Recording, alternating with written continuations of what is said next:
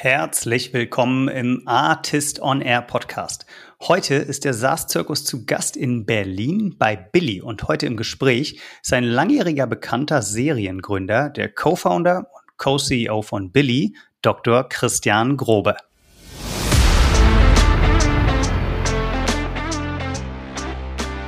Unsere Datenbanken brauchten irgendwie so zwei Jahre, bis sie wirklich richtig gut trennscharf entscheiden konnten, den Kunden nehmen oder nicht nehmen können. Und da macht natürlich in diesem regulierten Finanzgeschäft Zeit und Datenbanken Unterschied.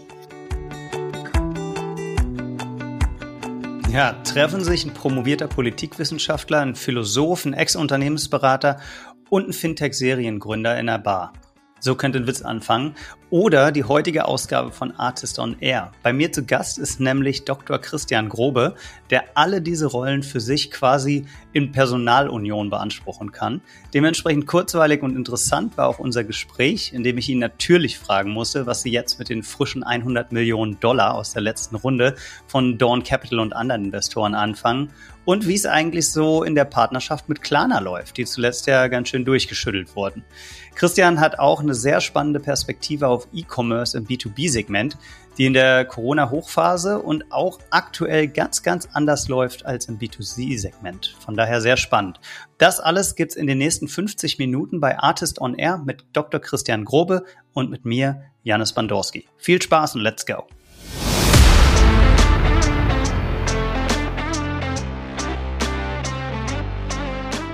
Artist on Air der SaaS-Podcast für den deutschsprachigen Raum. Wertvolle Tipps von erfolgreichen Gründern, Top-Investoren und führenden Industriepartnern, die euch bei der Skalierung eures Unternehmens schnell und unkompliziert weiterhelfen. Zusammengestellt von Janis Bandorski, Julius Göllner und Matthias Ernst.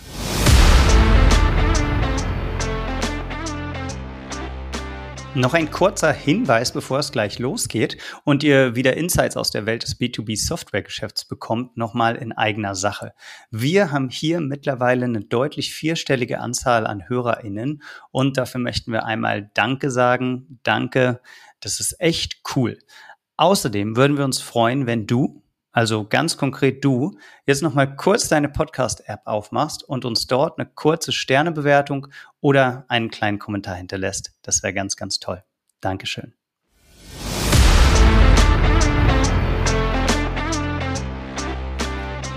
Hi Christian. Hi Janis. Wie geht's dir? Gut geht's. Äh, Wochenende steht an und es soll ja zum Glück sonnig werden. Also von daher, ich freue mich äh, auf ein paar sonnige Tage mit Kindern. Perfekt. Und vorher sprechen wir noch ein bisschen über deinen Werdegang als Unternehmer, bei inzwischen bei Billy, über Fintech und über Software as a Service. Klingt gut? Absolut, freut mich.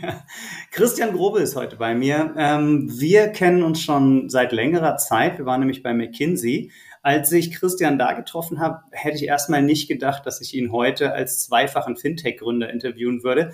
Hat nämlich Philosophie und Politik studiert. Ähm, Christian, was ist passiert? Du warst auf so einem guten Weg unterwegs.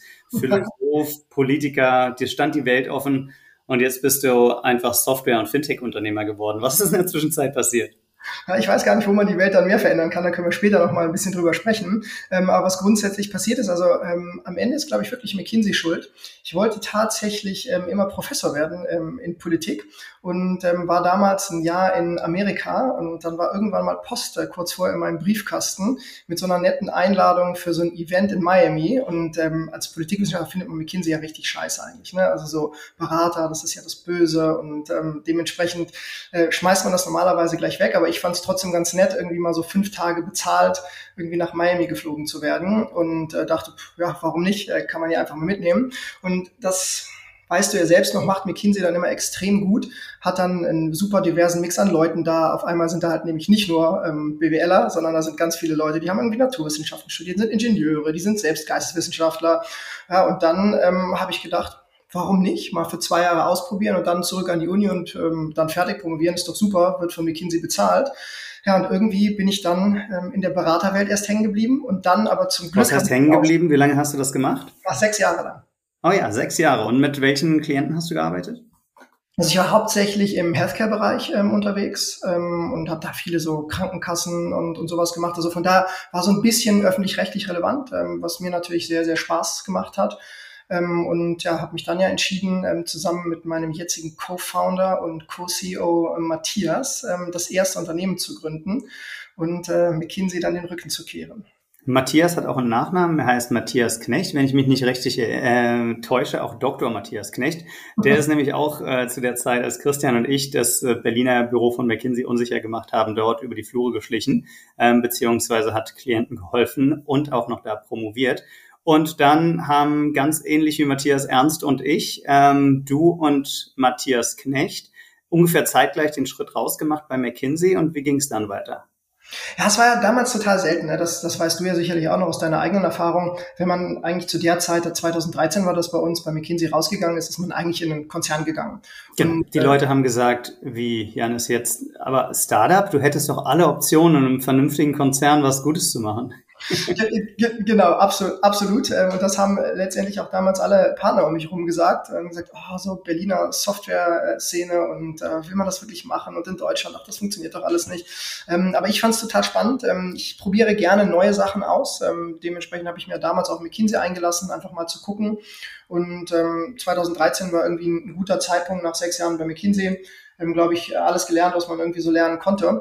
Und ähm, dort dann ähm, mal in dieses neue Abenteuer Startup und, und Fintech zu stürzen. Weil es ist ja interessant, weil alle sagen ja immer, man muss als Unternehmer geboren werden oder man muss das schon immer gewollt haben und man muss seinen Lebenslauf daraus ausgerichtet haben. Und ähm, finde ich eigentlich relativ Schwachsinn, der da so erzählt wird. Und ähm, ja, für uns war das dann einfach ein, ein guter Zeitpunkt. Damals gab es noch keine wirkliche Startup-Szene. Da gab es halt ein paar Inkubatoren rund um Rocket. Wir haben unsere erste Company dann auch mit Rocket zusammen gemacht. Das, war so, das waren so die ersten Versuche von Rocket im Bereich Fintech. War damals so ein Marktplatz für ähm, Firmenkredite. Also waren die ersten, die in Kontinentaleuropa den Firmenkredit ins Internet gebracht haben. Ja, und haben das, wie man es damals gemacht hat, mit guten Copycats ähm, hochskaliert, drei Länder, 100 Leute und dann an den größten Wettbewerber ähm, erfolgreich verkauft nach zwei das Jahren. Ähm, das hieß erst ZenCap und später dann Funding Circle, das Unternehmen, ne? Ganz genau. Wir haben es dann Funding Circle, war der große Wettbewerber ähm, aus Großbritannien. Die waren schon drei Jahre länger unterwegs. Also es war quasi unser Role Model, ähm, wie das damals bei Rocket immer hieß, was man kopiert hat. Und das hat wirklich ähm, für uns gut funktioniert, ähm, wohingegen die ganzen anderen Ausflüge von Rocket so in die, ähm, in die Fintech-Welt damals ja nicht so von großem Erfolg gekrönt waren. Aber wir hatten, glaube ich, irgendwie Glück auf dem richtigen Modell zu sitzen und auch so ein paar ganz glückliche Entscheidungen zu treffen, sodass das am Ende dann ähm, wirklich gut aufgegangen ist, die Rechnung.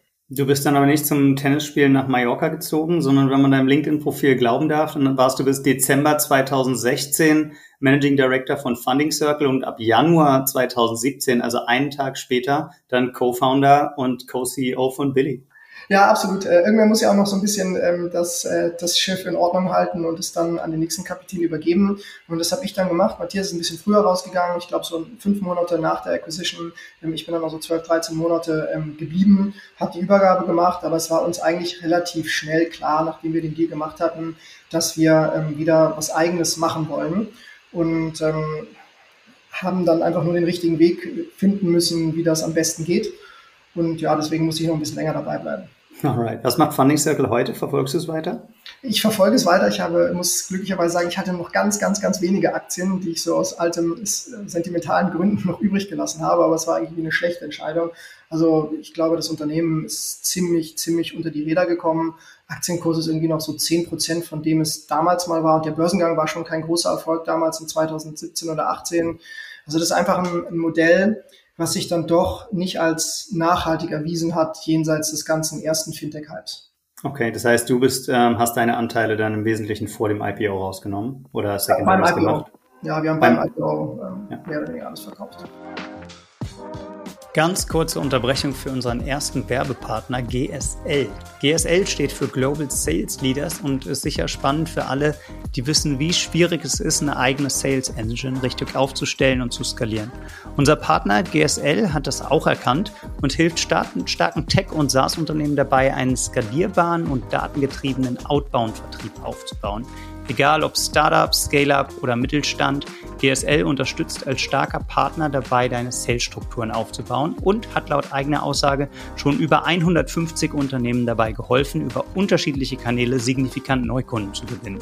Vor kurzem hat GSL auch noch Tendex übernommen und damit sind sie jetzt der einzige Anbieter im Dachraum, der über die Kanäle E-Mail, LinkedIn und Xing Kundenansprache quasi automatisiert aussteuern kann, sagt uns der Geschäftsführer Robert Borchert. Den könnt ihr direkt auf LinkedIn kontaktieren oder ihr geht auf gs-leaders.com.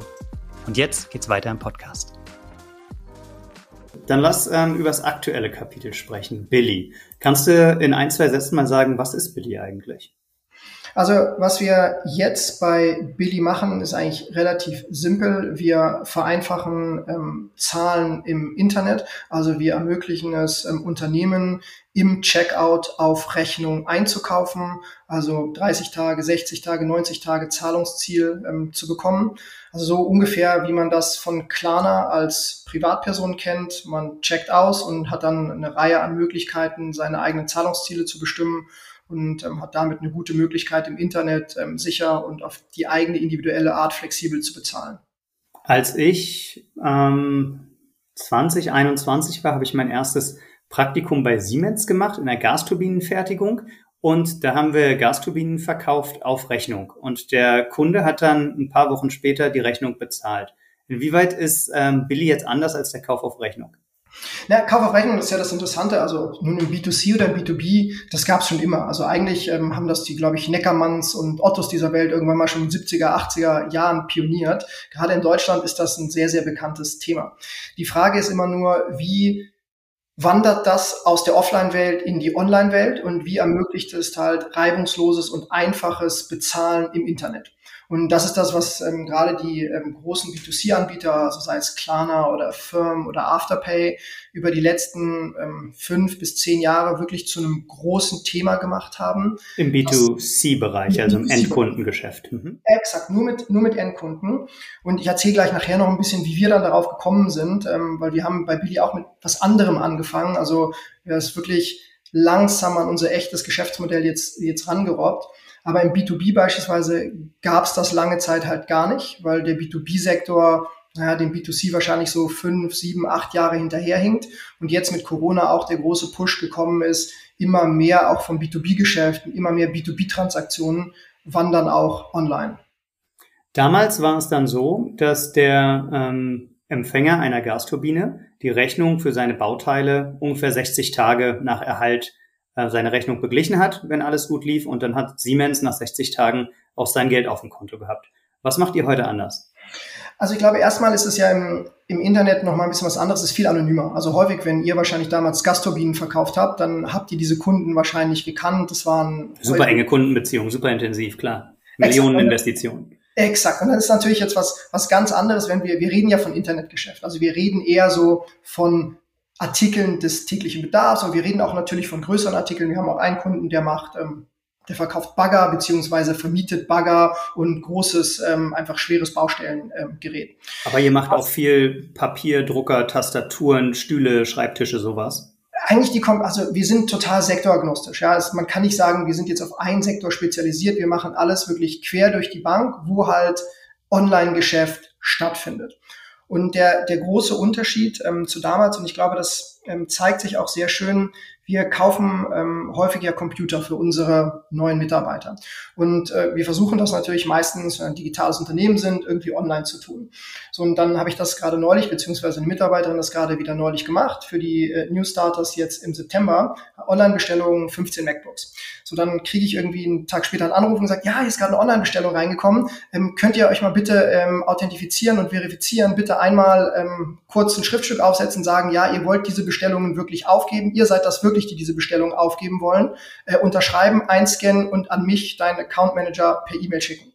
ja, so ist halt, ja, das ist auch Kauf auf Rechnung. Also auch diese Firma bietet Kauf auf Rechnung an. Aber das ist natürlich aus meiner Sicht kein zeitgemäßes Kauf auf Rechnungsangebot. Du, du weißt, welche Frage ich jetzt stellen muss, Christian. Konntest du diese Firma als Billigkunden gewinnen? Noch nicht, äh, noch nicht. Ich bin, ähm, ich bin dabei. Ich habe schon ähm, den ein oder anderen Konkurrenten im Electronics-Bereich ähm, gewonnen. Ähm, bei Elektronik ähm, ist es halt so, die, die Margen sind halt sehr eng. Deswegen muss man immer gucken, dass es dann auch ähm, passt. Ähm, und ich glaube, viele Firmen entscheiden sich dementsprechend, ähm, weil sie das Potenzial noch nicht richtig einschätzen können, dem Kunden eher eine schlechte Erfahrung zu bieten und denken, naja, der kommt schon irgendwie wieder trotz dieser schlechten Erfahrung, weil woanders kriegt er auch keine bessere.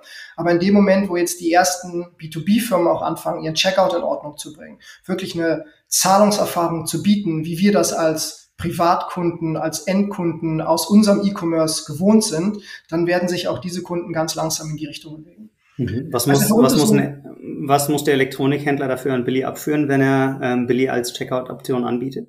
Das hängt natürlich von der, von der Größe ab. Äh, grundsätzlich ähm, liegen wir so durchschnittlich da, wo auch B2B-Kreditkarten liegen, wo PayPal liegt. Also wir sind komplett vergleichbar in der Kostenstruktur von anderen Zahlungsmethoden, die er eigentlich äh, in seinem Checkout einsetzt. Deswegen eigentlich kein Kostennachteil. Und wie viel ist das ungefähr prozentual? So um die, um die 1,8, äh, 2 Prozent. Im 2 Prozent, okay. Du, du hast 15 MacBooks bestellt. So ein MacBook kostet 1000 Euro, 2000 Euro, I don't know. Zwei, ja, so 2000 Euro. Das heißt, das kostet, das kostet den ungefähr 35 Euro wenn er, ähm, wenn er Billy anbietet, die dann an Billy abfließen würden für ein bestelltes MacBook. Genau. Ja? Und ähm, wenn du jetzt die Erfahrung machst, ich muss ein Schriftstück aufsetzen, das einscannen, dann per E-Mail an den Account Executive äh, oder an den Account Manager schicken, ähm, ist es dir das wert, dass du dafür dann vielleicht beim nächsten Mal dir überlegen würdest, doch woanders zu bestellen, um diesen Prozess dann auch tatsächlich digital abbilden zu können? Sofort. Und ich würde sogar ja. wahrscheinlich dazu neigen, die 35 Euro irgendwie selbst zu bezahlen. Ja, weil gegeben das, was es mir spart in meinem Alltag. Also ich muss erstmal wieder am Rechner sitzen. Also ruf mich an, ich bin gerade in einem Kundentermin. Ich muss erstmal wieder im Büro sein. Dann muss ich dran denken, einfach wirklich was aufzusetzen und sagen, ja, ich bestätige hiermit Bestellungen mit Vorgangsnummer 1, 2, 3 und 4, 5, 6 sind tatsächlich Bestellungen, die die Billy GmbH tätigen möchte.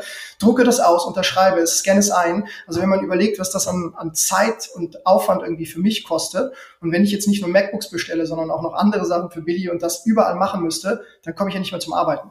Oder im schlimmsten Fall hast du dann 15 New Hires in deinem Büro sitzen und die MacBooks kommen ein, zwei Tage später und die, die Leute können alle nicht arbeiten. Dann sind die 35 Euro, glaube ich, ganz gut investiert. Ja, absolut. Absolut. Ja, okay. Dann nimm uns doch mal mit ein bisschen auf die Struktur von Billy. Wie viel Fintech steckt eigentlich in Billy und wie viel Software as a Service steckt in Billy? Irgendwie habe ich es noch nicht so ganz klar gekriegt, in welche Schublade ich euch da stecken soll. Vielleicht muss ich das ja auch gar nicht, aber hilf mir doch mal.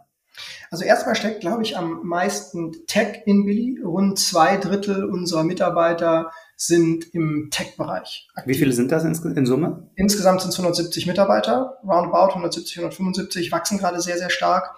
Ähm, und zwei Drittel machen also tatsächlich Programmieren, also klassische Developer, dann Produktleute und insbesondere für uns ein sehr großer Bereich äh, Data Analytics, Risk Analytics, ähm, die ganzen Dinge, die dann unsere Modelle im Hintergrund powern und dafür sorgen, dass wir wirklich in Echtzeit im Checkout entscheiden können, ja, können wir jetzt hier einen Kauf auf Rechnung anbieten oder können wir keinen Rechnungskauf anbieten.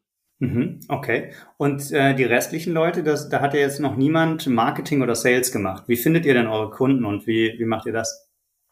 Also wir haben ja eine relativ breite Palette an Kunden. Man kann jetzt nicht sagen, wir machen nur Enterprise Sales und haben nur Enterprise Kunden oder wir haben nur klassische ähm, KMU-Kunden, sondern wir bieten wirklich unser Produkt für die komplette Palette an. Also du kannst als Online-Händler, der ein ähm, B2B-Angebot hat, und nutzen, wenn du irgendwie 5000 Euro Umsatz im Monat machst. Ähm, meistens sind das Shops, die sind über ein Plugin aufgesetzt, also Shopware-Plugin oder ein Magento-Plugin, ähm, was dann tatsächlich Billy implementiert hat. Und das heißt, du kannst uns dann eigentlich in deinem Plugin konfigurieren und dadurch, dass du ein sehr kleiner Shop bist ähm, und wir das sehr stark aus einer Portfoliobrille betrachten, ist das ähm, dann natürlich immer auch ein sehr einfacher Onboarding-Prozess, wo gar nicht so viele Daten von dir verlangt werden. Also das kannst du innerhalb von einem Tag konfigurieren.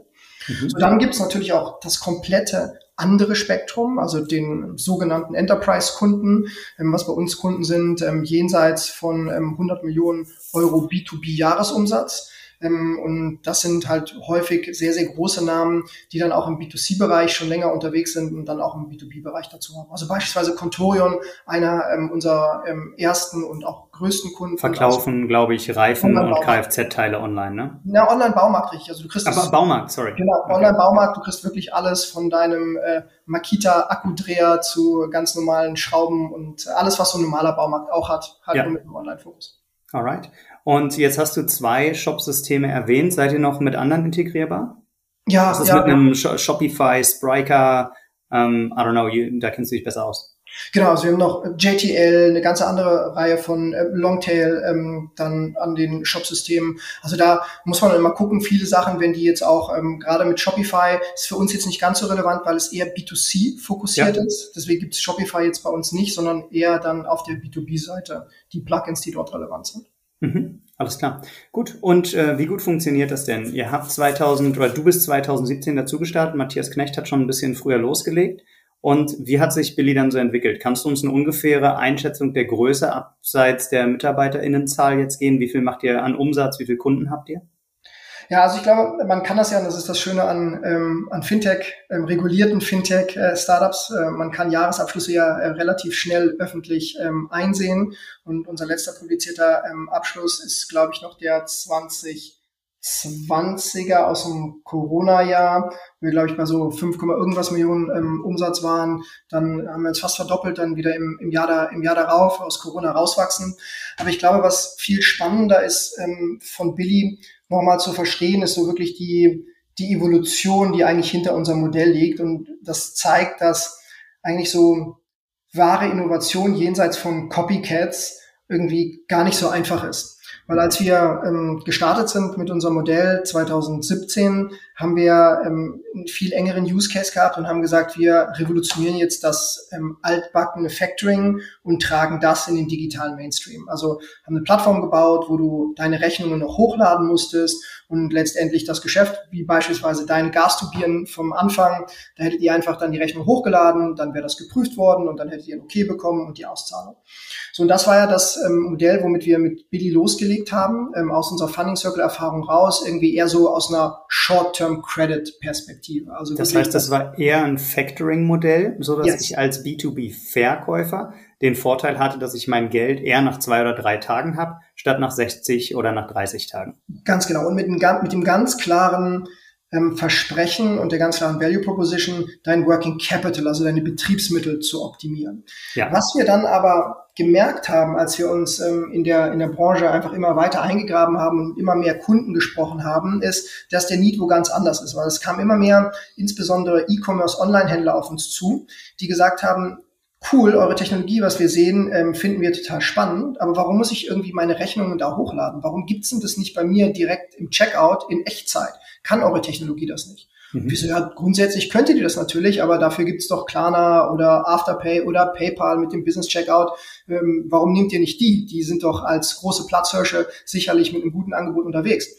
Und dann sagten immer mehr Händler, nee, nee, überhaupt nicht. Ja, die haben ein B2B-Angebot, aber dadurch, dass die so B2C fokussiert sind, ist das B2B-Angebot komplett Schrott. Also Limite reichen nicht aus, andauernd werden Warenkörbe abgelehnt, weil die zu groß werden für einen B2B-Kauf. Und ne, wieder bei dem MacBook-Beispiel kannst du dir gut vorstellen, so ein Klarner ist darauf vorbereitet, dass du ein MacBook kaufst als Privatperson. Wenn auf ja. einmal jemand 15 MacBook kaufst, dann weißt du nicht, hm, ist das vielleicht eher Betrug und deine ganze Betrugspräventionssoftware, deine ganzen Algorithmen sind halt dann ähm, nicht auf diesen Case vorbereitet. Ja. So dass wir, so ich würde sagen, um 2000, Anfang 2019 relativ schnell gemerkt haben, boah, ähm, riesen, riesen Problem da draußen, was noch keiner gelöst hat und spannenderweise das erste Mal auch aus unserer Perspektive, dass nur niemand in, nicht in Deutschland gelöst hat, sondern weltweit gibt es eigentlich keine gute B2B-Checkout-Lösung. Und dann haben wir uns ein bisschen umgeguckt, haben halt schon gemerkt, boah, ist eine harte Nuss zu knacken, aber gegeben so die Technologie, die wir gebaut haben über die letzten Jahre, waren wir sehr, sehr zuversichtlich, dass wir die Ersten sein, die das tatsächlich ähm, nicht nur für Deutschland dann auch auf einem Global Scale knacken können. Und ist, und die, ist die Einschätzung, ist deine Einschätzung heute immer noch, dass die Technologie die härteste Nuss ist oder hat sich zwischenzeitlich herausgestellt, dass neben der Technologie vielleicht auch sowas wie Skalierung oder Sales oder Regulierung die noch härteren Nüsse sind? Nee, ich glaube nicht, dass sie die härteren Nüsse sind, weil ich glaube gerade Sales folgt am Ende ja einer guten Product Proposition. Wenn du ein gutes Produkt hast, was im Markt gebraucht wird, was Product Market Fit hat, dann ja, natürlich musst du deine Kunden finden und natürlich musst du einen gestreamlinten Prozess haben, aber am Ende wirst du dein Produkt verkaufen. Aber erstmal musst du eine Proposition haben, die halt auch wirklich dann für B2B funktioniert. Und als wir gestartet sind, gab es halt nichts, was funktionsfähig wirklich im skalierbaren Stil für B2B war. Mhm. Okay. Und jetzt hatte ich dich unterbrochen. Du wolltest gerade sagen, was dann passiert ist, als ihr quasi den äh, die Technologie gebaut hattet. und die Internationalisierung jetzt stärker in den Fokus gerückt habe. Ich habe gesehen im letzten, in einer der letzten Pressemitteilungen habe ich gesehen, Zahlen, die auch ganz gut zu dem passen, was ich bei SimilarWeb gesehen habe, dass aktuell noch 90 Prozent eures Traffics aus Deutschland kommen. Wie geht, ähm, wo geht die Reise hin und äh, wie macht ihr das international? Also diesen Monat ähm, ist Schweden ähm, gekommen, nächsten Monat kommt ähm, Österreich ähm, und dann geht es weiter quasi Schritt für Schritt ähm, durch Europa, zusammen dann auch mit unserem strategischen Partner Klarna. Darüber können wir, können wir gleich nochmal sprechen. Ich glaube, was aus einer, aus einer Startup-Perspektive noch ganz spannend ist, ist ähm, die, die Entscheidungen, die wir so treffen mussten auf dem Weg dahin, weil wir natürlich ja wie ich vorhin beschrieben habe, eher mit so einem eng umrissenen Factoring-Modell angefangen haben, eher mit KMU-Fokus und dann das Modell ähm, immer weiter mit einem Shift versehen haben, eher in Richtung Enterprise und da halt wirklich echte Pionierarbeit mit diesem B2B-Checkout geleistet haben und haben dann festgestellt, boah, diese beiden Sachen unter einem Dach, das geht nicht. Ähm, und so sind wir eigentlich von einem Factoring-Financing-Player mit Tech-Fokus immer mehr zu einer Tech- und Software-Company geworden, die halt Checkout-Lösungen für ähm, insbesondere B2B-Händler anbietet und dort versucht halt mit Technologie den Checkout in B2B so smooth zu machen, wie der auch im B2C ist. Das heißt, bietet ihr aktuell auch noch die Zwischenfinanzierung an, so dass ihr das, äh, die Rechnung sofort bezahlt und äh, der Endkunde eures B2B-Kunden dann erst später bezahlt? Ja, das ist auch in, das ist auch bei diesem Kauf auf Rechnung so, dass es grundsätzlich ein Factoring-Modell darunter liegt. Ähm, unsere Kunden können sich dann immer entscheiden, ungefähr wann das Geld ausgezahlt werden soll. Also das sind Sachen möglich zwischen irgendwie direkt bis dann zu 20, 25 Tage hat dann natürlich einen Einfluss auf den Preis. Aber grundsätzlich gibt es diese Finanzierungsfunktion immer noch. Ähm, sie ist nur eher technisch in den Hintergrund gerückt, ähm, weil andere Dinge wie kann ich Wachstum für meinen Händler enablen? Wie kann ich Kunden, also so wie meine Erfahrung jetzt äh, mit dem Elektronikhändler, die Möglichkeit geben, wirklich einfach auszuchecken, ohne dass ich die ganze Zeit da Papierkram noch erledigen muss. Diese Sachen stehen eher im Vordergrund jetzt. Ja, jetzt hattet ihr ziemlich gutes Timing, muss man sagen. Ihr habt im Oktober letzten Jahres nochmal eine große Finanzierungsrunde gemacht, ähm, angeführt übrigens von Dawn Capital, wenn ich das richtig gelesen habe, die natürlich auch beim, beim Artist Summit ähm, dabei sein werden. Die, und da habt ihr über 100 Millionen eingesammelt, ne? 100 Millionen. Ja, 100 Millionen US-Dollar eingesammelt, genau. Und diese 100 Millionen, ähm, sind die dafür gedacht, um die diese Zwischenfinanzierung überwiegend zu äh, finanzieren oder ist, sind das eher Kreditlinien, die ihr da bekommen habt oder ist das echtes Growth Capital?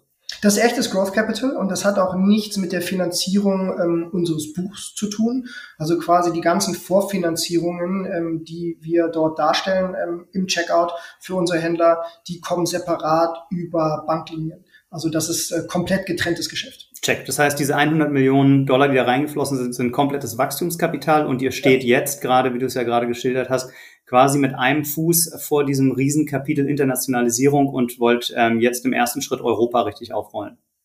Genau, und die große Frage ist ja immer, äh, und das geht auch so ein bisschen in das, in das Thema ähm, Artist, wie verkaufen wir denn am besten dann auch europaweit und wie schaffen wir es ein Modell, was eigentlich so lange braucht, um es zu skalieren. Also wenn du dir mal die Historie anguckst, jetzt von der B2C-Ecke, Klarna, auch die Zahlungsdienstleister wie Adyen, Molly, die haben alle sieben, acht bis zu zehn Jahre gebraucht, bis sie wirklich ähm, europaweit Scale hatten. Ja. Und wir haben uns jetzt überlegt, was für einen Weg kann es denn geben, um dort vielleicht die ein oder andere Abkürzung zu wählen. Und da kommt jetzt auch, was du vorhin angesprochen hast, die Partnerschaft mit Klarna ins, ins Spiel, mhm. ähm, über die wir ja gesprochen haben. Weil für uns ist das ähm, natürlich total relevant, ähm, für Klarna auch, weil Klarna ungefähr, weiß ich nicht, ein paar hunderttausend Händler wahrscheinlich ähm, über die Welt ähm, verteilt hat, von denen eigentlich ein Großteil auch ein B2B-Checkout hat. Ja. Das heißt, diese Kunden kennen schon das, den Mehrwert, den Klarna anbietet für Privatkunden. Und viele von denen, ähm, und wir merken das jetzt auch total in unserem ersten Pilotmarkt zusammen in Deutschland, sind auf der Suche auch nach einer B2B-Lösung für ihre B2B-Kunden. Und die haben das auch schon vorher gemerkt, weswegen wir uns ja auch ähm, sehr stark dann ähm, mit Klarna ähm, wirklich auseinandergesetzt haben. Viele unserer Kunden haben gesagt, Billy, eure Lösung ist super. bester B2B-Checkout, ähm, den wir, den wir kennen, funktioniert äh, brillant, was Echtzeitprüfung angeht, was Warenkörper angeht, was Limitsteuerung angeht, von allem, was wir in euren Demos sehen und von euren Daten sehen. Aber der Integrationsaufwand, sorry, den haben, sehen wir gerade nicht. Wir haben anderes auf unserer Agenda und wir können frühestens dann in einem Dreivierteljahr bis Jahr beginnen.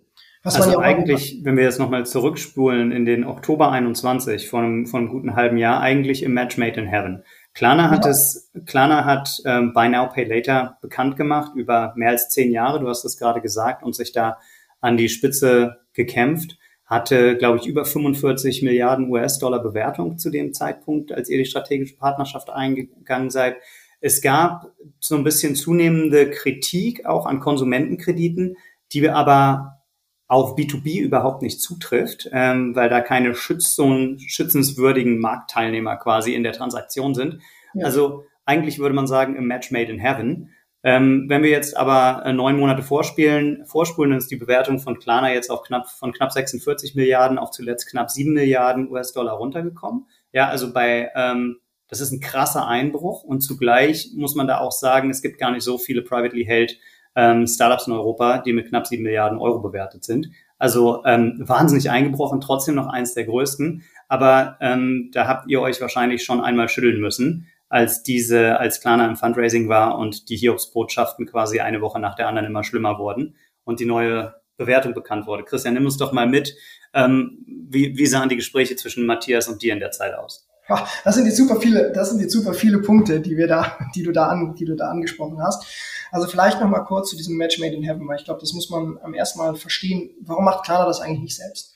Ähm, und Klarna hat es versucht, in den Nordics ein eigenes B2B-Business ähm, hochzuziehen, ähm, seit 2019 das zu pilotieren, ist aber relativ schnell klar geworden, dass ähm, es auf der Käuferseite, was ich ja vorhin gesagt habe, eine Limitsteuerung, Identifikation von Kunden, Betrugsprävention, ähm, dann die Anforderungen auch für die Buchhaltung, Unternehmenskunden ganz anders als Privatkunden, das alles so anders ist, dass Klarna ähm, gemerkt hat, ähm, zu aufwendig und nimmt zu viel Fokus von unserem Kerngeschäft.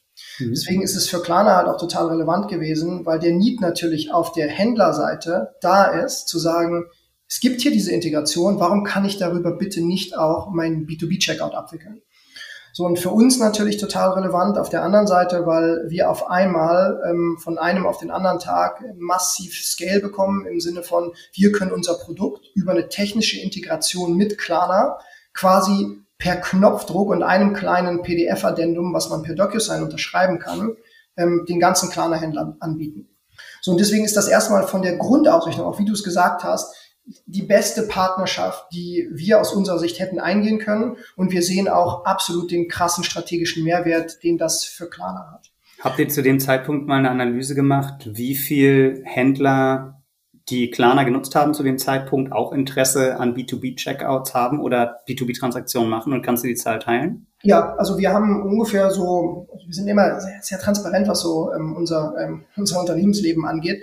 Ähm, unsere Schätzungen sind so, dass auf dem Portfolio bestimmt so 20 ähm, bis 30 Prozent ähm, B2B-Bedarf haben. Man, beim Longtail ist es immer ein bisschen schwieriger. Mhm. Wir haben dann festgestellt, von den großen Klarna-Kunden ist es sogar noch viel mehr. Also da hat ähm, fast jeder zweite auch ähm, momentan einen, ähm, einen B2B-Checkout. Wow. Das heißt, volumenmäßig liegen wir dann nochmal deutlich über den 20 bis 30 Prozent. Ja, glaube ich, äh, glaube ich auf jeden Fall. Aber das ist natürlich was, was wir jetzt ähm, zusammen mit Klarna ähm, erarbeiten müssen und wo wir die Partnerschaft jetzt dann auch europaweit ausrollen müssen. Das ist natürlich ähm, vom Sales Approach spannend, dann ist vom regulatorischen Approach ähm, ganz spannend. Ähm, und dann ist es jetzt natürlich spannend, ähm, inwiefern uns diese kurzfristigen Turbulenzen, die du da gerade angesprochen hast, ähm, inwiefern die uns ablenken. Okay. Und inwieweit lenken die euch ab? Naja, ich meine, das ist kein Geheimnis, wenn ähm, eine Firma ähm, ankündigt, dass sie zehn Prozent ihrer Mitarbeiter entlassen muss, dass die Bewertung nachlässt, dass die kurz mal abgelenkt ist. Das ist, glaube ich, relativ klar und dass ja. man dann halt nicht im Hauptfokus jetzt gerade irgendwie den nächsten großen ähm, Vertriebspartner hat. Das ist, glaube ich, auch klar. Ähm, aber grundsätzlich glaube ich, ähm, dass ähm, so wie man vielleicht sagen kann, dass im Oktober zu der Zeit die, die letzten Bewertungen irgendwie ein bisschen überschossen haben in die positive Richtung, ist sicherlich, was wir jetzt sehen, ein Überschießen in die Negativrichtung. Man sieht ja auch seitdem ähm, auch jetzt klar, dass Finanzierungsrunde zustande gekommen ist, wie sich die privaten Märkte noch nicht, aber die Public Markets schon sehr viel stärker erholt haben in den letzten vier Wochen. Ja, also alles, alles ist krass runtergegangen. Ich habe jetzt gerade noch mal geguckt, auch ähm, Affirm, ne, das große ja. Vorbild aus den USA, hat aktuell eine Market Cap von 10 Milliarden. Die hat sich in den letzten sechs, sieben Wochen verdoppelt. Also die waren, die waren runter ähm, auf ungefähr 5, 6 Milliarden und sind jetzt wieder bei 10. Also wir, wir sehen da gerade so einen Rebound. Ähm, aus den ganzen Diskussionen könnt ihr euch weitgehend raushalten, da ihr, wie gesagt, äh, gerade Ende letzten Jahres nochmal 100 Millionen Dollar zu einer kolportierten Bewertung von 640 Millionen aufgenommen habt. Wie lange reicht denn die Runway bei euch?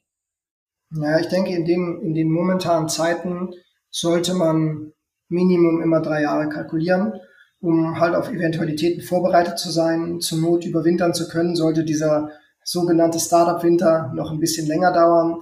Und jetzt mal gucken, ähm, wie nachhaltig jetzt auch dieser Rebound ist. Also wenn eine Firma jetzt 10 Milliarden wert ist, äh, wenn man sich Klarnas Aufstellung anguckt, internationales Business, viel diversifizierter, viel bessere Produkte, dann müsste Klarna eigentlich mittlerweile auch schon wieder Minimum 15 bis 20 Milliarden wert sein. Da sieht man mal, wie volatil das gerade ist und wir sehen das hier überall, diese Volatilität ist da. Und in solchen Zeiten sollte man eigentlich immer genügend Kapital als Unternehmer haben, um einfach nicht überrascht zu werden. Ja. Habt ihr im Rahmen der Partnerschaft mit Klarna eigentlich auch irgendwelche Anteile hin und her getauscht oder seid ihr jetzt gegenseitig beteiligt an den Unternehmen oder ist das eine reine Vertriebspartnerschaft? Nee, ist keine reine Vertriebspartnerschaft und ist auch, also im ersten Schritt ist es ja vor allen Dingen auch eine technologische Partnerschaft, ähm, wo unser Produkt halt wirklich auch auf der Klarna Infrastruktur und auf den Klarna Rails ähm, komplett angeboten werden kann per Knopfdruck. Mhm. Ähm, und Klarna ähm, hat tatsächlich auch ähm, ein kleines Investment in Billy getätigt, ähm, was man ja auch im Handelsregister nachlesen kann, aber das ist im niedrigen einstelligen Prozentbereich. Ja. Und wie lange hat diese technische Integration gedauert, wenn du sagst, dass Billy jetzt komplett on the rails von Klarna läuft? Ähm, wir haben im November, glaube ich, angefangen zu entwickeln und wir haben den ersten Kunden ähm, am 1. März live geschaltet. Okay. Also fünf also Monate. Vier, ja, vier Monate plus Testing und ähm, genau. Okay. Also wirklich sehr, sehr schnell dafür, dass man überlegt, dass ähm, wir jetzt, wie gesagt, per Knopfdruck ähm, für jeden kleiner Kunden mehr oder weniger available sind, ähm, ist das schon ein großer, ein großer Schritt. Ja. Wir sind, du hast jetzt äh, über den Startup Winter schon gesprochen. Es war aber nicht das Einzige, warum es äh, gerumpelt hat im Karton. Es kam ja auch dazu der E-Commerce-Dip nach Corona und der, dann auch noch Lieferengpässe. Ist das auch was, was im B2B-Bereich durchgeschlagen hat? Und siehst du da, davon immer noch Auswirkungen oder sind wir da eher in einer Erholungsphase schon wieder? Im B2B-Bereich war es ja ähm, ganz anders auch für Corona. Corona war ja der absolute Segensbringer für B2C, wenn man sich mal anguckt, wie ähm, die Handelsvolumina online über die ähm, langfristige Trendlinie gesprungen sind. Das war ja Wahnsinn. Im B2B ist das Gegenteil passiert, weil natürlich alle eben aufgrund der Unsicherheit ähm, aufgehört haben, einzukaufen und sich eher, eher strategisch zurückgehalten haben, weil sie selbst ja kein Business mehr gemacht haben, so dass ähm, Corona für B2B eher ein kurzfristiger Bremser war als jetzt ähm, total das, ähm, das Volumenwunder.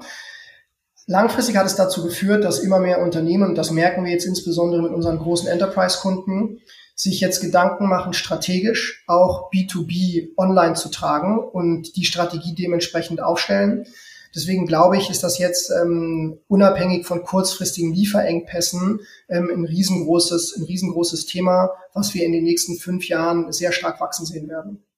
Okay, also die, die Leute in Führungspositionen haben jetzt quasi in Corona gemerkt, dass man eigentlich alles digital machen kann, auch ganz gut online einkaufen kann als Privatperson kommen jetzt zurück ins Office und merken, warum geht das eigentlich noch nicht online oder haben sich äh, Gedanken darüber gemacht und suchen jetzt Partner, mit denen sie das umsetzen können. Das klingt eigentlich nach äh, ganz geilen Aussichten für Beleg. Ja, das ist nicht nur das, es ist generell auch ein totales demografisches Thema. Ähm, wenn man sich auch mal anguckt, Klarna-Kundschaft versus PayPal-Kundschaft. PayPal sind irgendwie so die Babyboomer, die damit groß geworden sind, ähm, PayPal zu nutzen. Klarna ist alles so jetzt Generation Z ähm, und ähm, die jüngere Generation. Und in dem Moment, wo jetzt halt die 20 bis 30 bis 40-Jährigen auch immer mehr Verantwortung im Unternehmen übernehmen, wird es halt auch immer normaler, solche digitalen Zahlungsmethoden auch im B2B ähm, zu nutzen, weil es ist ja für keinen verständlich, warum Online-Einkäufe im B2C so reibungslos und einfach sein sollen und im B2B brauche ich immer noch irgendwie Bestätigung, die ich einscannen muss und unterschreiben muss. Wenn Klarna der Zahlungsanbieter der Generation Z ist, wie stehst du denn zu der Kritik, die hochgepoppt ist an Konsumentenkrediten, dass junge Menschen auch dazu verführt werden, ähm, Einkäufe zu tätigen, die sie sich vielleicht gar nicht leisten können und im besten Fall einfach ihre Liquidität um einen Monat strecken und ähm, dann aber vor Schulden sitzen und vor hohen, egal ob man es jetzt Late Fees nennt oder äh, Zinsen oder äh, Servicezuschlägen. Ähm, ja, wie ist deine Meinung dazu? Und ist es, ist es vielleicht auch noch eine Anschlussfrage, sorry, aus deiner Sicht auch eine Gefahr, wenn diese Menschen dann jetzt finanzielle Entscheidungen von viel größerer Tragweite auch für Unternehmen treffen? Also grundsätzlich äh, glaube ich in die Urteilskraft äh, der, der meisten Menschen. Und äh, grundsätzlich ähm, glaube ich dementsprechend natürlich auch, dass das ein absolut sinnvolles Produkt ist. Nicht nur, weil es ähm, einfachen Zugang und sicheren Zugang zu Online-Käufen gibt, sondern weil ich auch Liquidität, wenn ich es richtig mache, so steuern kann, wie es für mich als Privatperson und auch als Business ähm, optimal ist. Also ich meine, wenn ich als Business ähm, einkaufe zu Null-Terms, also sofort bezahlen muss, meine Kunden mich aber erst nach 60 Tagen bezahlen, habe ich einfach einen strukturellen Kapitalnachteil, negatives Working Capital, wie man es im Fachdeutsch sagt, und habe einfach ein nicht so optimal aufgestelltes Unternehmen. Und auch als Privatperson, ja, wenn ich große Einkäufe tätige, ähm, habe jetzt gerade ein kleines Ferienhäuschen ausgebaut und musste auch das eine oder andere kaufen. Und da ist es eigentlich ganz angenehm, so ein paar Dinge strecken zu können. Ähm, dass es da natürlich Einzelne gibt, die dann in ja, Shopping-Spiralen gelangen, in Abhängigkeitsspiralen gelangen. Das ist hundertprozentig so. Ähm, das sieht man jetzt nicht nur bei Klarna, das hat man bei Kreditkarten gesehen, das sieht man bei Wetten, das sieht man bei Glücksspiel, das sieht man bei allen möglichen Dingen, die mit Geld zu tun haben, das sieht man bei Offline-Shopping, ähm, das sieht man bei irgendwelchen Membership-Cards. Ähm, also grundsätzlich ist das eine Kritik, die ich finde, es ein bisschen überraschend ist, dass die jetzt so neu sein soll. Aber natürlich muss man das ernst nehmen und auch Klarna tut das und hat sehr viel getan in Richtung Responsible Lending Act, ähm, hat da sehr proaktiv auch mit den Regulatoren gearbeitet, diese Themen zu adressieren, weil am Ende hat ja auch Klarna und auch Firmen und auch die ganze Industrie kein Interesse daran, dass ähm, wir zu hohe Ausfallquoten haben, weil wir Geld an Leute verleihen, Unternehmen verleihen, die sich es am Ende nicht leisten können. Also das ist ja nur kurzfristig profitabel oder vorteilhaft und langfristig schadet es der Substanz unserer Unternehmen. Deswegen haben wir alle Interesse daran, das sehr nachhaltig und vernünftig aufzustellen. Bei, bei Kreditkartenunternehmen, da funktioniert dieses Credit Scoring ja, glaube ich, auch über die Schufa. Ne? Ist das bei, ist das bei Klarna auch so? Also nicht nur Schufa, sondern alle möglichen ähm, Datenquellen, die halt einem helfen können, die Bonität und das Betrugsrisiko vernünftig einzuschätzen, sind dort relevant. Also wir haben, glaube ich, alleine 20 Dienstleister ähm, in unsere Plattform reingeplagt, die uns mit verschiedenen Datenpunkten helfen, zu entscheiden, können wir jetzt hier im Checkout in einem Unternehmen 30 Tage Rechnungskauf anbieten und können dort ins Kreditrisiko gehen oder können wir das halt nicht machen. Und natürlich funktioniert das Produkt auch nur, wenn die eigene Technologie so gut ist, dass man das mal locker 85 plus Prozent der ähm, anfragenden Käufer dann auch einräumen kann. Sonst macht es keinen Sinn. Ja, und kannst du uns dann noch, um vielleicht auch die äh, Partnerschaft mit Klarna ein bisschen von der kommerziellen Seite zu beleuchten, ein bisschen Hintergrund dazu geben, wie ähm, die Commercial Terms da hinter eurem Agreement seid, äh, sind, also wie, inwieweit beeinflusst ähm, oder inwieweit habt ihr da ein Profit Sharing vereinbart? Oder du musst jetzt natürlich keine konkreten Zahlen nennen, aber mich würde der, die Struktur des Deals einfach interessieren. Ja, grundsätzlich ist es so, dass immer wenn man ähm, eine strategische Partnerschaft eingeht, muss ähm, die sich ähm, auf beiden Seiten ökonomisch lohnen. Und ähm, dementsprechend gibt es da ähm, diverse Möglichkeiten, das, das zu strukturieren. Aber das ist natürlich alles ähm, privates Vertragswerk, wo wir jetzt ähm, nicht ähm, mit in der Öffentlichkeit groß ähm, kommentieren wollen. Und kannst du kannst du es mir so ganz grob erklären, dass immer wenn ein Käufer über ähm, Billy Checkout zahlt, der vorher Klarna genutzt hat, dass Klarna davon einen kleinen Kickback bekommt oder einfach so Ganz, ganz grob, ja wie ich mir das vorstellen muss? Ja, total. So ist es ja sehr üblich. So ist es ja auch so, wenn, wenn Klarna mit ähm, Payment Service Providern wie jetzt Adyen oder Molly anbietet, natürlich profitieren die dann auch, weil die ja am Ende dann tatsächlich den Checkout ähm, für diese einzelnen Kunden bereitstellen und Klarna da als Zahlungsmethode integriert ist. Und natürlich gibt es dort dann immer Erfolgsbeteiligungen, die volumensabhängig sind. Ja, das heißt, es ist dann quasi ein Kundenakquisekanal für Billy und für diese Kundenakquise kriegt äh, Klarna dann auch seinen Fair Share. Okay. Und abgesehen von diesem Kanal, wie macht ihr denn sonst Marketing und Sales? Das Thema haben wir vorhin ein bisschen übersprungen. Wie, viel, wie findet ihr eure Kunden, Christian? Also grundsätzlich ähm, auf zwei verschiedene Arten und Weisen. Ähm, für die kleineren Kunden, ähm, da ist es dann eher das klassische Online-Marketing, sind ähm, sehr viele Artikel, die wir in unserem eigenen Blog bereitstellen, wo man sich einlesen kann und mehr über das Thema erfahren kann, ähm, wo wir dann White Paper veröffentlichen, die zeigen, warum es jetzt sinnvoll ist, weil es ja so ein bisschen die, die gleiche Challenge, was wir Unternehmen erklären müssen, was Amazon damals ähm, auch den Leuten erklären musste, warum es jetzt sinnvoll ist, auf die Cloud zu gehen. Auch dort was, haben alle gedacht. Was bedeutet für euch kleinere Kunden? Wo macht ihr da die Grenze? Ja, kleinere Kunden sind so Kunden, die bis so 5 Millionen Euro im Jahr Umsatz machen. Mhm. Dann und sind die mittleren Kunden so 5 bis 100 Millionen und dann jenseits von 100 Millionen sind unsere größeren Kunden. Okay, für die kleineren Kunden macht ihr also Content Marketing und wo verbreitet ihr den Content?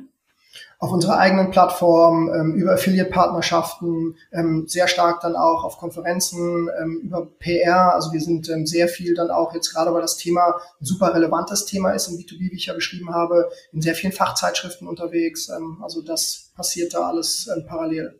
Okay, das ist aber kein, äh, da gibt es keinen Cold Calling, da gibt es keinen äh, aktiven Sales Outreach in dem Kundensegment.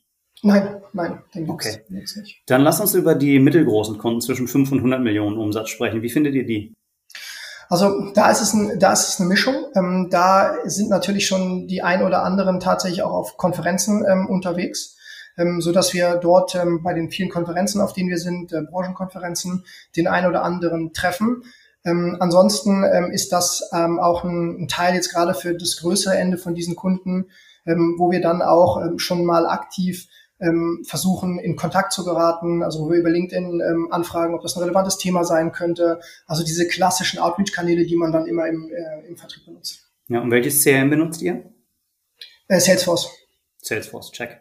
Ich bin ja selber auch Konferenzveranstalter mit dem Artist Summit, deshalb muss ich natürlich fragen, äh, ich frage dich natürlich nicht, welches die schlechtesten Konferenzen sind, aber was waren für euch denn die besten Konferenzen jetzt, ähm, wo es richtig Spaß gemacht hat? Ähm, also die, ich glaube, die beste bis dato war die K5. Ja, ähm, Props an die K5. Ja, liebe, super, Grü liebe Grüße. super, super relevante, super relevante Konferenz, ähm, wirklich ähm, tolle, ähm, tolles Programm. Eigentlich alle relevanten äh, Kunden, Unternehmen dort ähm, für uns. Und von daher war das für uns, würde ich sagen, eines der Konferenz-Highlights. Cool, alles klar. Und dann gibt's noch die ganz großen Kunden. Bei den meisten würde es wahrscheinlich Enterprise heißen. Wie heißt dieses Segment bei euch und wie findet ihr die großen Kunden? Bei uns heißt auch, also Enterprise, ähm, ich glaube, da geht, wie man es dann intern nennt, das ist, glaube ich, relativ irrelevant, geht eher darum, was macht man denn mit diesen Kunden? Und bei diesen Kunden ist es so, ähm, das Finden ist gar nicht das Schwierige, weil jeder weiß, wer sind denn die großen Online-B2B-Händler. Die Frage ist eher, ähm, wie kommt man dann ins Gespräch? Und auch das ins Gespräch kommen ist meistens gar nicht so schwierig, sondern eher, wie überzeugt man von einem Lösungsangebot. Und ich glaube, das Wichtige ist bei so einem Produkt, wie wir es anbieten, ähm, so ein sensibles Produkt, wo wir sagen, wir trauen uns zu, euren B2B Online-Checkout mit unserer Zahlungsmethode so viel besser zu machen, ähm, dass wir dort sehr viel in Solution Engineering und Design mit rein müssen. Also es ist nicht so, dass wir sagen, hier ist Billy, hier ist unsere Standardlösung, Kauf auf Rechnung, die funktioniert immer so, sondern wir versuchen dort sehr stark dann mit den relevanten Ansprechpartnern auf der einen Seite ähm, bei den Online-Checkout-Verantwortlichen, also eher die Vertriebsseite, Marketingseite der Kunden, dann aber auch mit den technischen Kollegen zu überlegen, wie können wir es so aufstellen, dass es am Ende für das Unternehmen auch skalierbar funktioniert. Also da gibt es welche, die haben zum Beispiel einen Use Case ähm, Corporate Gifting. Da werden immer zu Ostern und Weihnachten halt äh, auf einmal ganz große Mengen an Dingen gekauft, die dann ähm, auch in bestimmten Sammelrechnungen auf bestimmte Art und Weise zusammengefasst werden müssen und ähm, also ganz besondere Anforderungen dann an die Rechnungsstellung, an die Gutschrifterstellung im Hintergrund haben. Ähm, andere wiederum, für die ist das vollkommen zweitrangig, die haben relativ standardisiertes Geschäft mit ganz normalen sagen wir mal, GmbH-Kunden, wo dann so eine Billy GmbH einkauft, die man im Register finden kann, die relativ einfach zu identifizieren und zu scoren ist.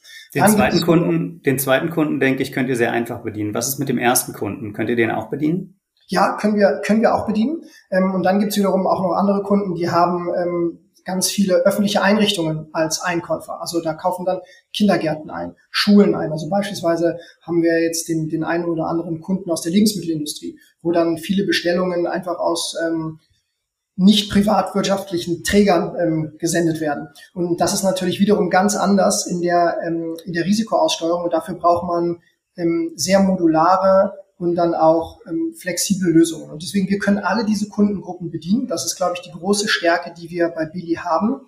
Und man sieht ja auch in, in letzter Zeit das Thema B2B-Kauf auf Rechnung ist ja jetzt das nächste totale Hype-Thema. Also ich glaube, alleine im letzten Jahr sind irgendwie alleine in Deutschland zwei oder drei Unternehmen auf den Markt gekommen, die versuchen, unser Produkt quasi nachzubauen und das anzubieten, was wir anbieten.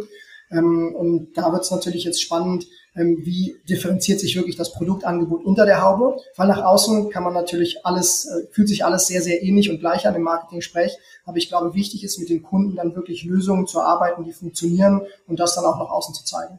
Und du sagst, ihr habt fünf Jahre Vorsprung, weil es gar nicht so trivial ist, das zu bauen, was ihr inzwischen gebaut habt.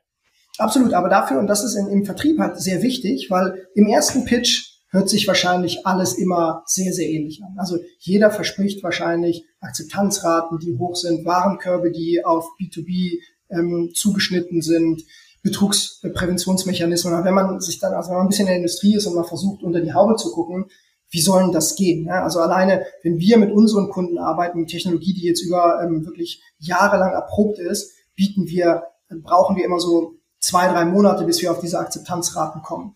Ähm, können wir Kunden immer sehr, sehr schön zeigen, unseren Daten, wie das funktioniert, was man alles machen muss, ähm, wie man das feintunen muss. Ähm, dann wiederum Risikomodelle, also Betrugsprävention und Kreditausfallrisiken.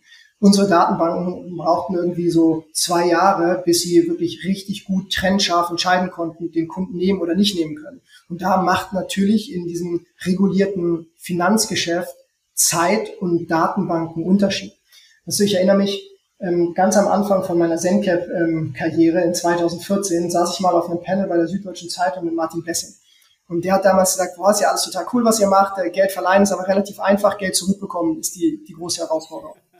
Ja, und also war relativ relaxed. Ähm, weiß nicht, ob das aus der Commerzbank-Perspektive so berechtigt war, äh, relaxed zu sein über die digitale Zukunft, aber dahingestellt, das haben wir dahingestellt, weil am Ende hat er natürlich einen Punkt und ähm, dass Banken in dem Bereich wirklich, was Kreditrisikoprüfung angeht, lange einen sehr, sehr guten Job gemacht haben und Fintechs dort Schwierigkeiten hatten, diese Kreditmodelle wirklich skalierbar hinzustellen. Das sehen wir ja auch.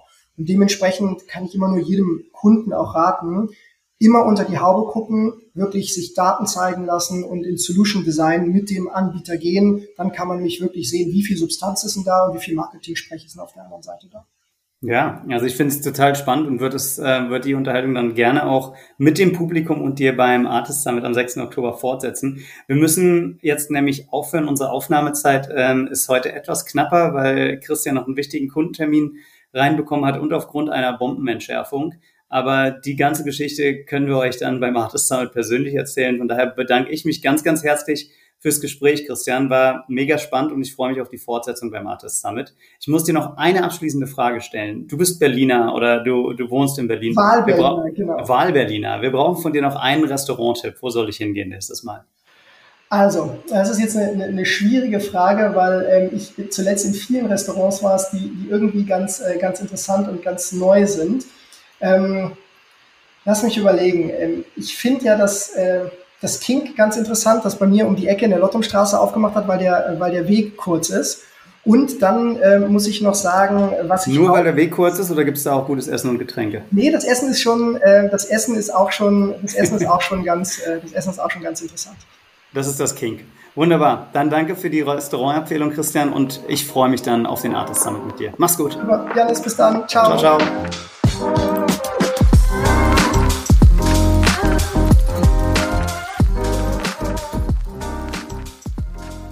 Und das war's auch schon wieder, das Gespräch mit Dr. Christian Grobe von Billy. Mir hat's Spaß gemacht. Wenn es euch auch Spaß gemacht hat und ihr was gelernt habt, dann freue ich mich, wie gesagt, wenn ihr in eurer Podcast-App reingeht und uns eine kurze Sterne-Bewertung hinterlasst oder einen kurzen Kommentar schreibt. Wir hören uns in der nächsten Folge, wenn es wieder heißt Artist on Air.